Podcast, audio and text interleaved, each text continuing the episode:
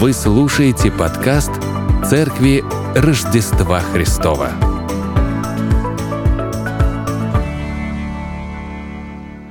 Добрый день всем.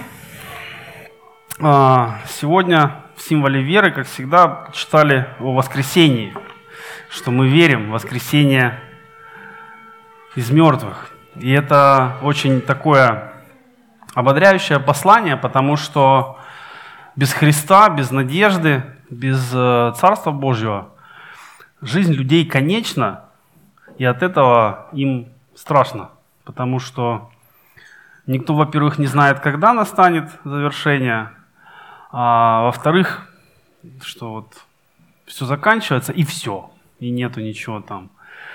А верующие во Христа знают, что смерть это не окончание, это начало жизни вечности со Христом.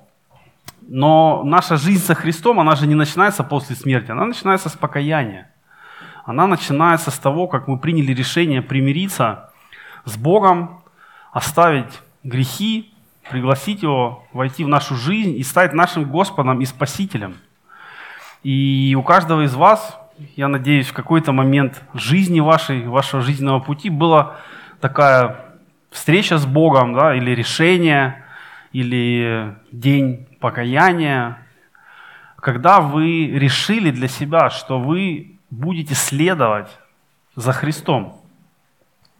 И этот день, он тоже не является завершением, как часто люди могут ну, как-то полагать, что вот у меня была жизнь без Бога, а потом я стал верующим, и теперь я верующий.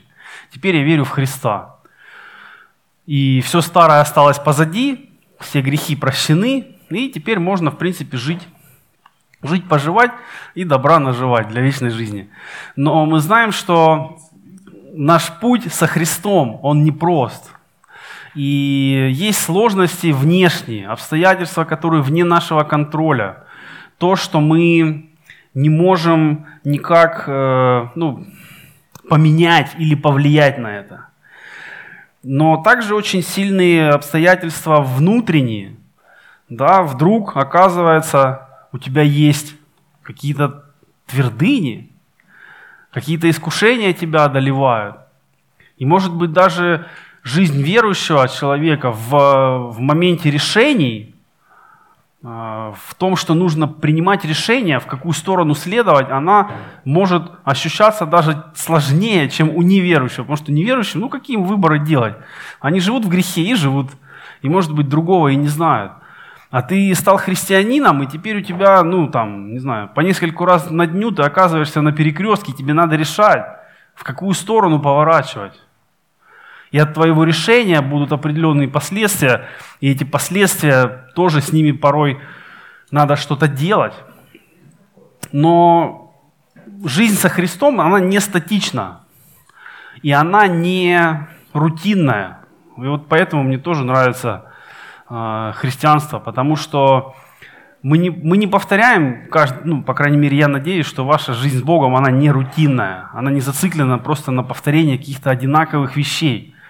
Хотя мы и делаем часто одно и то же, но я надеюсь, что каждый раз, когда вы читаете символ веры, он же одинаковый, он не меняется, но я надеюсь, что вы не читаете его механически, один раз заучив и потом просто воспроизводя.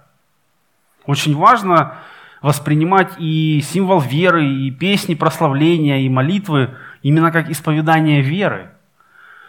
И очень важно иметь в виду то, что ты говоришь то, что ты поешь, то, что ты провозглашаешь, и действовать соответственно. И сегодня наш отрывок, который мы с вами рассматриваем, это послание к римлянам, 8 глава, с 1 стиха. И она начинается очень позитивно, очень хорошо. Итак, нет ныне никакого осуждения тем, которые во Христе Иисусе живут не по плоти, но по духу. Да, и тут можешь все так выдохнуть радостно. Ну, слава, слава тебе, Господи, что нет нам никакого осуждения. Но сразу скажу, что это ни в коем случае не означает вседозволенности. То, что мы теперь не осуждаемы Богом, это не означает, что можно делать все, что ты хочешь. Потому что если ты будешь делать все, что ты хочешь, твои желания могут увести тебя от Бога. Но Павел дальше продолжает а, объяснять, почему нет, да, еще раз вернемся назад, нет никакого осуждения. Да, почему? Потому что закон Духа жизни во Христе Иисусе освободил меня от закона греха и смерти. Может быть, не совсем понятно. Один закон освободил от другого закона. Какой закон теперь закон? Как закон, ослабленный плотью, был бессилен, то Бог послал Сына Своего в подобие плоти греховной в жертву за грех и осудил грех во плоти, чтобы оправдание закона исполнилось в нас, живущих не по плоти, но по духу. Ибо живущие по плоти о плотском помышляют, а живущие по духу о духовном. Помышления плотские – суть смерть, помышления духовные – жизнь и мир. Потому что плотские помышления – суть вражда против Бога, ибо закону Божьему не покоряются, да и не могут. Посему живущие по плоти Богу угодить не могут. Но вы не по плоти живете, а по духу, если только Дух Божий живет в вас. Если же кто Духа Христова не имеет, тот и не его. А если Христос в вас, то тело мертво для греха, но Дух жив для праведности. Если же Дух того, кто воскресил Христа из мертвых, а, живет в вас, то воскресивший Христа из мертвых оживит и ваши смертные тела Духом Своим, живущим в вас.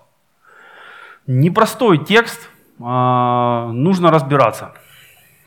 И вот а, первое, о чем Павел говорит, это что один закон побеждает другой закон. Да, почему это? Зачем это? А, тут нужно понимать, что Павел обращается к тем, кто ну, в недалеком прошлом а, был иудеем и наверняка продолжает считать себя иудеем, то есть находящимся под законом. И Павел сам был а, человеком, исповедующим закон Моисея, знающим его, исполняющим его. И обращаясь к людям, которым он пишет, он им говорит, есть закон, который сильнее того закона, который вы соблюдаете. И этот закон не в букве, но во Христе. И он говорит, что закон, который принес Христос, или точнее то, что сделал Христос, он называет законом жизни. И показывает, что закон Христов, действия Христа, они сильнее закона Моисеева. Соответственно, если ты следуешь закону жизни, то ты и наследуешь жизнь вечную. Если же нет, ты остаешься в рамках того закона, который когда-то был дан Моисею, и который не работал, не, не мог быть выполнен. Именно поэтому Христос воплотился, именно поэтому Он умер за грехи людей, потому что просто исполнением закона – люди не могли а, исполнить волю Божью. Они не могли исполнить его заповеди. Поэтому потребовалась благодать от Бога, потому что действие человека ни в каком виде никак было недостаточно. И закон Моисеев, он был очень детальный, очень подробный, охватывал все сферы жизни, а, что есть, что носить, как строить отношения, как вести дела. Павел говорит, что теперь благодаря Христу этот закон не работает. Он говорит, что Христос принес другой закон, который освобождает нас или э, ну, делает способными жить иначе, если можно сказать по-другому. Закон, ослабленный плотью. А, у нас есть поговорка такая в нашем языке замечательная. Строгость закона компенсируется необязательностью его исполнения. И почему это? Да, потому что мы, как люди по плоти, можно сказать, по своему хитрому такому разумению, мы все законы пытаемся обойти, изменить, повернуть, развернуть так, чтобы они сработали на нас. И таким образом уже закон, он вроде и не совсем суров. То есть получается, плоть человека ослабляет закон. своей такой хитростью. То есть если ты можешь закон обойти, то он уже не совсем закон. Да? То есть плоть ослабляет закон. То есть изначально закон может дать, был дан для хорошего, но хитрый человек его обходит. И получается, закон все равно остается слабее человеческого действия. Он не может а, изменить человека, он не может предотвратить. Закон не может предотвратить преступление, закон может только наказать за то, что уже свершилось. И ну, мы читаем, что Павел говорит, что вот есть Христос, а, Он даровал нам закон жизни, и поэтому, потому что Христос был осужден за нас, мы теперь не должны проходить все эти судебные тяжбы, мы не должны получать наказание, которое мы заслужили, но Христос нас искупил, Он понес наши, Он не просто пришел как бы и внес за нас залог, Он понес наказание за нас. И это очень важный момент, а, мне кажется, особенно сегодня, а, мы не так часто в благовестии упоминаем вот эту часть, что Христос пострадал за нас. Мы говорим, что Он нас любит, да, мы говорим, что Он нас искупил, да, Он хочет нашего спасения, да, Он добрый, хороший, во всех отношениях молодец, конечно. Но Он был наказан за нас, Он был распят за нас. Он не просто выкупил нас, заплатил за нас, потому что он там самый богатый, и у него больше всех денег. И поэтому мы не осуждены. И поэтому, можно сказать, мы не осуждаемы. Потому что суд уже состоялся. Не потому, что вдруг что-то поменялось, и судья поменял мнение. Можно сказать, судья поменял мнение на основании того, что наказание уже, уже свершилось. И поэтому закон жизни сильнее плотского закона. И это очень хорошая весть для нас, потому что тех, кого Бог оправдал, то есть нас с вами, никто, ни люди, ни дьявол, никто не могут припомнить нам ничего из старой жизни. Я уверен, что каждому из вас есть что вспомнить из старой жизни, да, так сказать, до покаяния как говорят, прошлое было таким, что есть что вспомнить, но не особо есть что рассказать. И по-человечески мы часто сталкиваемся с тем, что нам припоминают наше прошлое. Особенно те, кто его хорошо знают. Да, близкие люди особенно. Они могут в такой какой-нибудь сложный момент, сложного разговора, спора или ссоры, они могут нам винтить, что мы сделали какое-то время назад, какими мы были, что натворили, но Бог так не поступает. И поэтому нам не нужно бояться, что вот что-то из прошлой жизни всплывет и испортит нам жизнь сегодня. Потому что то, что мы отдали Христу, Он нам не припоминает, Он нам это не возвращает, и Он с нас не требует, как бы по старым долгам, потому что они все уплачены. И это часто противоречит нашей логике, потому что мы-то не прочь использовать э, какие-то вот такие аргументы против человека, как ловкий козырь в нужное время. И можно сказать, за жизнь у нас может насобираться такое досье на разных людей в разных ситуациях для того, чтобы в нужное время вынуть нужный лист и показать. И таким образом получить себе какой-то перевес. И еще один важный момент записан в стихе 3, что Христос пришел в, в, в человеческой плоти, да? то, что мы называем Боговоплощение. То есть Христос не просто Бог, который был ну, как бы рядом с людьми, или просто знает о том, что с нами происходит. Он, он стал подобным нам, чтобы мы могли становиться подобным Ему. И это тоже важно сегодня, когда мы общаемся с людьми, говорим им о Христе. Тоже важно объяснять, что Христос Господь, но Он и человек. И Он стал жертвой за наши грехи не метафорично, а буквально.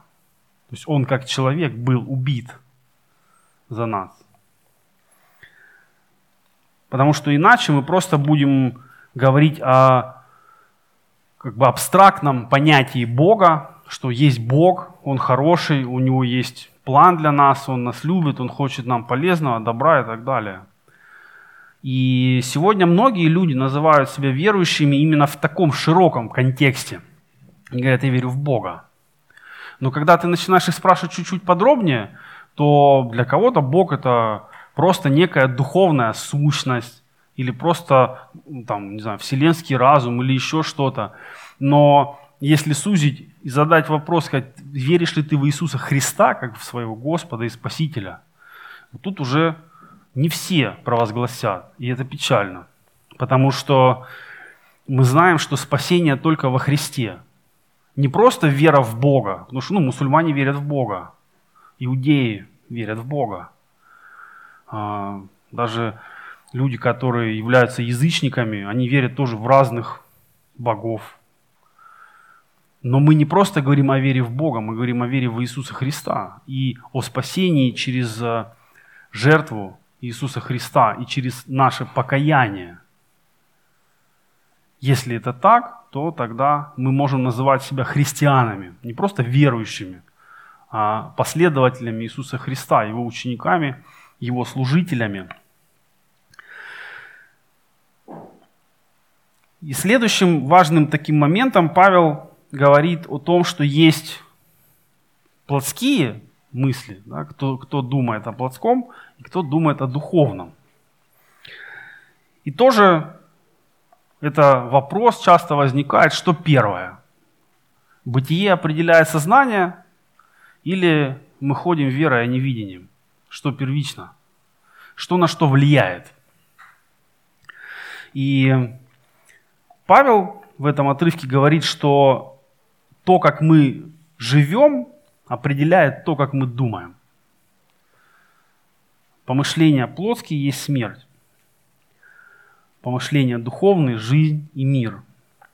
И наша система ценностей, которая всегда выражается в делах, она влияет на то, как мы думаем.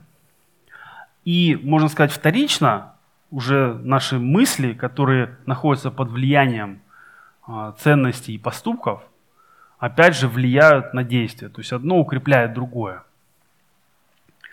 И получается такой узел, который не просто развязать, что то, как я думаю, влияет на то, что я делаю, а то, что я делаю, влияет на то, как я думаю. Если вы когда-то боролись с какой-то зависимостью, или у вас есть родственники, кто как-то сталкивался с вопросом зависимости, то вам это очень хорошо должно быть понятно, потому что а, человек может все понимать, а, иметь правильные мысли, но ноги все равно идут в ларек и покупают там алкоголь. А бывает наоборот, человек просто сидит, ну, все нормально, а мысли в голове не дают покоя. И опять же все заканчивается тем же самым. Человек встает, идет и покупает, и употребляет. И вопрос, что на что влияет? Мысли на поведение или поведение на мысли? на самом деле не важно, потому что и в том, и в другом случае результат один и тот же – смерть. И Павел тоже говорит, что есть возможность выбрать, следовать а, Божьей системе ценностей, духовным помышлениям. Нужно жить и думать о духовном. То есть а, это не означает, что кроме песен поклонения и молитв ни о чем не надо думать. Но вопрос в том, что все, все стороны жизни нужно подчинить э, Христу.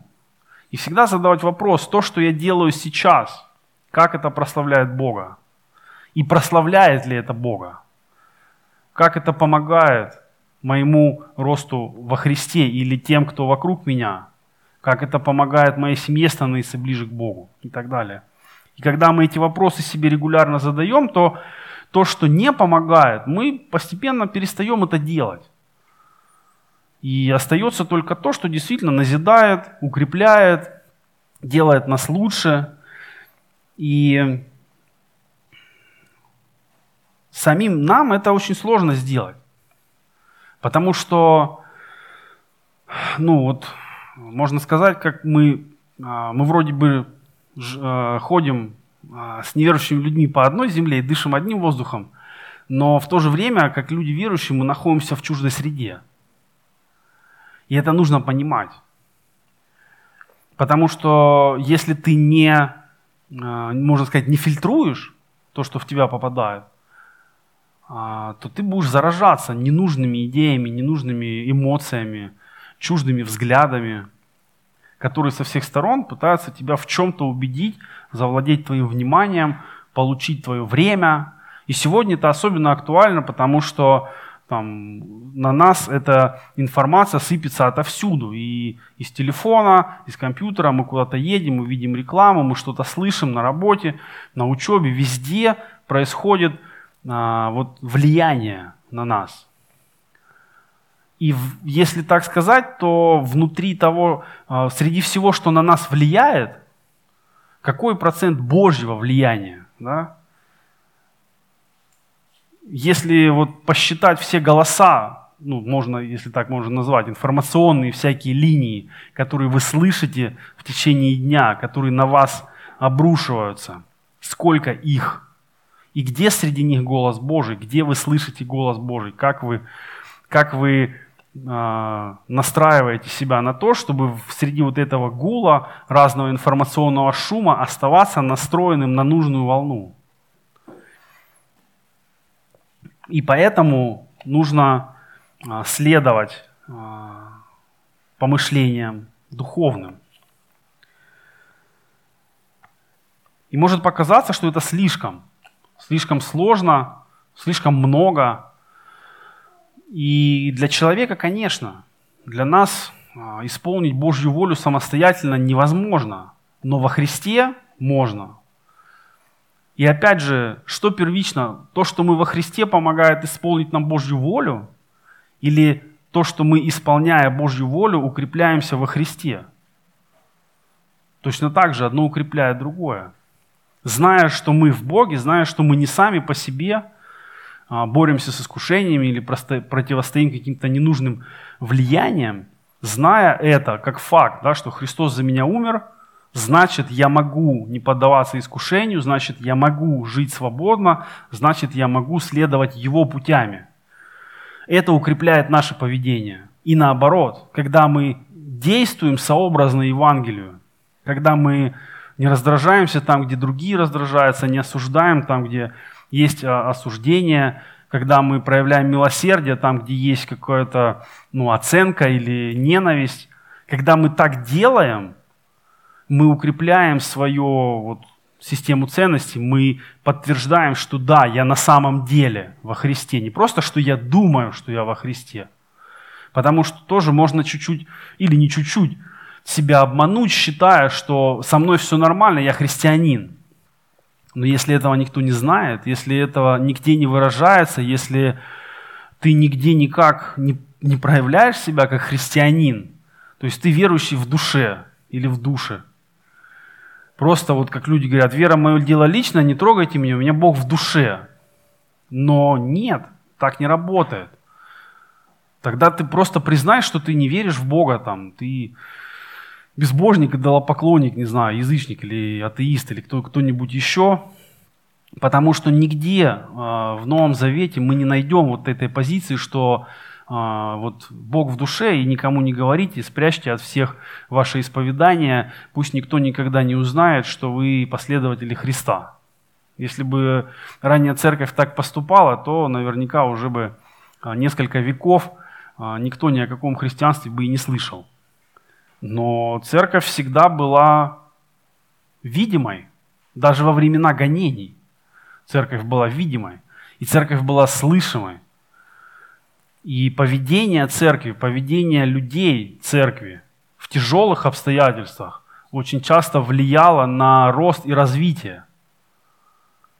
Именно потому, что люди не молчали, не скрывали своего исповедания, хотя это было очень опасно, и это было ну, стоило многим жизни.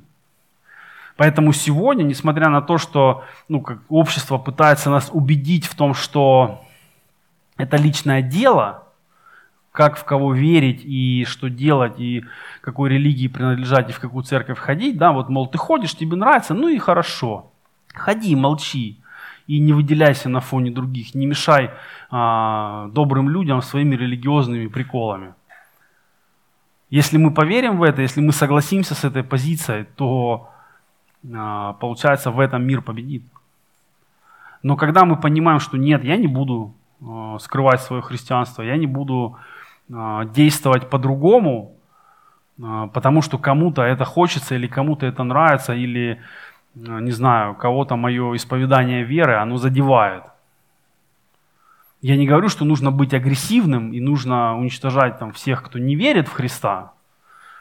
Эту стадию человечества уже проехало на этапе средних веков, я надеюсь. Но, тем не менее, жить самим да, и там воспитывать детей, строить семью именно в христианских ценностях, это очень важно, и а, ну, другого-то пути нет.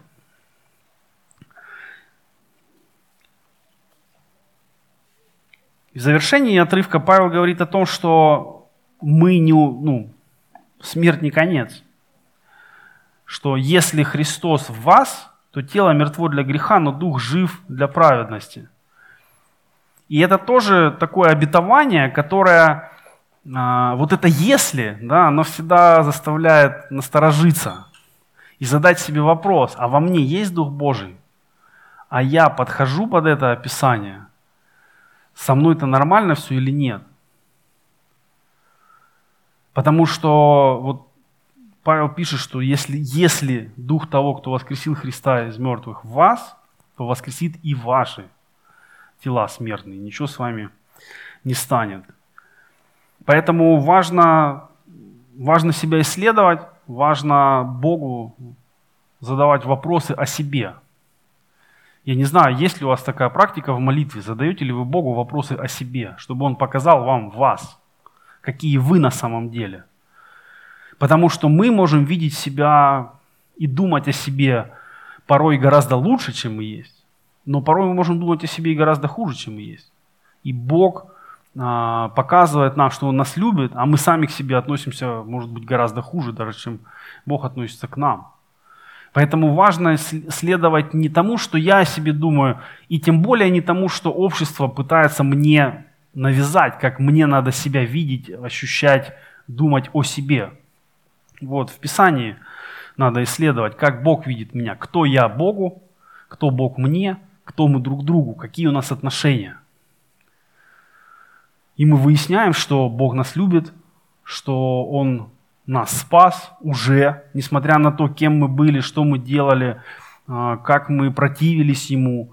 Он первый пошел на примирение, и благодаря этому мы сегодня можем не быть заложниками вины, стыда, греха, это все возможно только потому, что Бог уже сделал этот шаг навстречу нам. И нам нужно только ответить Ему. Причем наш ответ, он никогда не будет соразмерным Божьему действию в нашей жизни.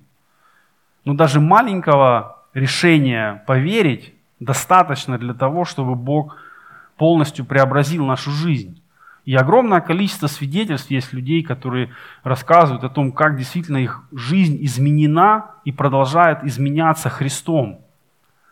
И это тоже такой важный момент, а, ну, запоминать, обращать внимание на то, как Бог вас меняет от года к году. Потому что тоже здесь может быть своя колея, можно в нее попасть, что я уже христианин 5 лет, 10 лет, 15 лет, 20 лет, все я про церковь знаю, все там песни знаю, все исповедания знаю, все я знаю, ничем меня уже не удивишь, просто хожу, потому что привык. И это тоже не очень радостная картина. Такой механический христианин, который все знает, а, все делает, но толку от этого нет. Потому что а, результат да, дает Господь, не мы его производим, а Бог дает результат. Наша задача, можно сказать, подготовить э, почву, чтобы Бог в ней вырастил то, что Он хочет. И часто, когда мы молимся, мы просим Бога о том, что мы хотим, что я это хочу, это хочу, это пусть будет, этого пусть не будет, это случится, это не случится, это произойдет, это не произойдет. Но если мы действительно доверяем Богу, тому, что написано в Писании, мы знаем, что Бог в курсе всех наших нужд, прежде того, как мы о них попросим. И возникает тогда, а о чем же тогда нам молиться, если Бог все знает? Я думаю, что больше времени в молитве стоит посвятить узнаванию Бога, просить Бога показать себя нам, чтобы мы лучше понимали, какой Он, кто Он, как Он, как он действует, чтобы потом это объяснять другим людям, которые пока еще этого не знают.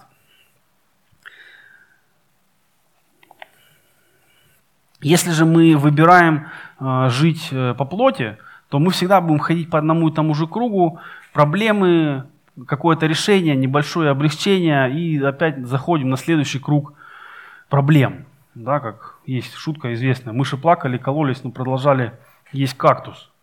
Это вот иллюстрация человека без Духа Божьего. То есть ты ходишь по одному, по одному и тому же кругу, надеясь, что в этот раз ты сможешь решить какие-то вопросы. Но без Бога ты все равно ничего не решишь. Ты будешь просто набивать себе шишки, может быть, в новых местах, а, а может быть, в старых. И радоваться, что, о, там уже мозоль прям нарос. Уже так, так много туда попадало мне по голове разных проблем, что мне там уже не сильно больно. Но это все равно не решает проблему. И в завершении Павел ободряет нас тем, что э, мы, мы не конечны. Да, если Дух воскресил Христа из мертвых, воскресит и ваши э, бренные тела, смертные тела, как он говорит. Меня это очень ободряет. То, что я сам не могу, но Бог через меня может. И значит, его сила, его возможности во мне гораздо больше, чем я могу сам что-то делать. И, как всегда, с любым, с любым текстом Писания мы можем его посмотреть, мы можем его прочитать и отложить. Либо вы можете его взять в свою жизнь. И, может быть, у вас возникает больше вопросов после того, как вы послушали эту проповедь. Может быть, вам не все понятно, может быть, а, сам текст вам не на все вопросы объясняет. И опять же, это все хороший повод для молитвы. Тоже молиться и просить Бога понять, что этот текст значит для меня сегодня. Что мне нужно делать сегодня с тем, что ты говоришь. Потому что мы верим, что Писание, оно ну, своевременно, для каждого поколения. Значит, что сегодня из этого текста мы можем научиться так же, как те люди, которым непосредственно Павел писал. Важно только это а, от Бога узнать. И опять же вот это слово «если». Да, «Если Дух Христов в вас». Если вы живете по Духу, то получите. Это вопрос а, выбора и это вопрос верности. Мы не можем совершать греховные действия, надеясь, что все равно Бог как-то это закроет. Как-то как Он все решит, потому что Он любит. Но мы точно можем быть уверены, что если мы следуем за Богом, и в этом следовании у нас ну, не все получается, то вот в, этот, в этом случае Бог своей милостью покрывает. Но вот вопрос, где проходит вот эта а, разница. Я грешу, потому что мне все равно, или я поддался какому-то искушению, потому что я держался, держался, сражался и все равно где-то проиграл. И мне от этого нехорошо. Нигде в Писании мы не видим, что христиане это люди а, абсолютно совершенные, безошибочные, достигающие всегда всего. Но мы знаем, что а, Бог ведет нас от силы в силу. И можно упасть, и потом все равно использовать свое падение как то, что поможет и тебе, и людям вокруг. Но никогда нельзя мириться и оправдываться, что ну да, я согрешил, я такой слабый человек, я ничего не могу. Вот это и есть как раз-таки а, жизнь по плоти. Когда мы все пытаемся объяснить своими слабостями, своими а, ну, какими-то непониманиями и тем, что все вокруг так делают, все вокруг так поступают, все так говорят. И давайте помолимся сейчас о том, чтобы, зная, что есть возможность выбора, да, как нам жить по плоти или по духу, чтобы мы выбирали путь Господа, чтобы мы выбирали путь а, Его Слова. И несмотря на то, что может быть сложно, чтобы мы все равно оставались на этом пути и следовали вот аккуратно, шаг за шагом за Господом. Тогда мы можем быть уверены, что а, Господь воскресит и наши смертные тела. Аминь. Дорогой Господь Боже, благодарна Тебе за то, что Слово Твое назидает нас, укрепляет нас. Иногда нам сложно его понять, иногда нам нужны ответы от Тебя. Но мы благодарны, Господи, что в Тебе нет осуждения для нас, что Христос уже сделал все необходимое, и Он искупил нас, и мы можем а, жить полноценной жизнью, наполненной, яркой, насыщенной в Тебе, и не бояться смерти, потому что Твое воскресение уже произошло. И на этом основании мы можем ожидать Царства Небесного. Просим, Господи, благослови нас, когда мы сомневаемся, или когда есть какой-то выбор. А, дай нам силы и мудрости выбирать то, что духовно, то, что назидает, то, что прославляет Тебя. И помоги нам, Господи, даже если мы ошибаемся и падаем, согрешаем, помоги нам как можно скорее признавать грех, исповедовать его и приходить к Тебе, чтобы Ты исцелил и освободил, чтобы дальше следовать Твоим путем. Благодарим Тебя, Господь, за все, что Ты даешь, и за все Твои дела в нашей жизни, и за Иисуса Христа, через смерть которого и через воскресение которого мы сегодня можем быть спасенными людьми и точно быть в этом уверенными. Благодарим Тебя, Господь, во имя Отца, Сына и Святого Духа. Аминь.